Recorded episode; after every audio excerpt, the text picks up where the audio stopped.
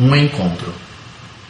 Sexta-feira passada, encontrei em Pádua um rapaz português que tinha conhecido no site de Couchsurfing, uma comunidade de gente que gosta de entrar em contato com pessoas de culturas diferentes e, às vezes, de acolhê-las na sua casa.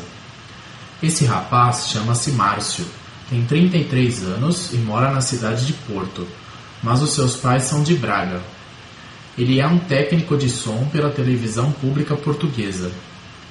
Essa foi a primeira vez que eu falei em português com uma pessoa real. Antes, só tinha falado com três tutores de Link. Além disso, todos os tutores de Link são brasileiros.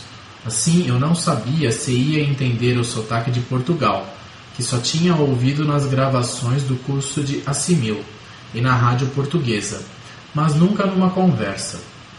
Por isso, fiquei muito contente quando vi que podia entender quase tudo do que Márcio dizia, mesmo se ele não falava muito devagar. E quando ele me disse que meu português era muito bom. É uma pena que a livraria portuguesa no Link seja tão pobre. Se eu tivesse podido ler e escutar mais, especialmente no sotaque europeu, meu português seria ainda melhor. Mas não posso me queixar.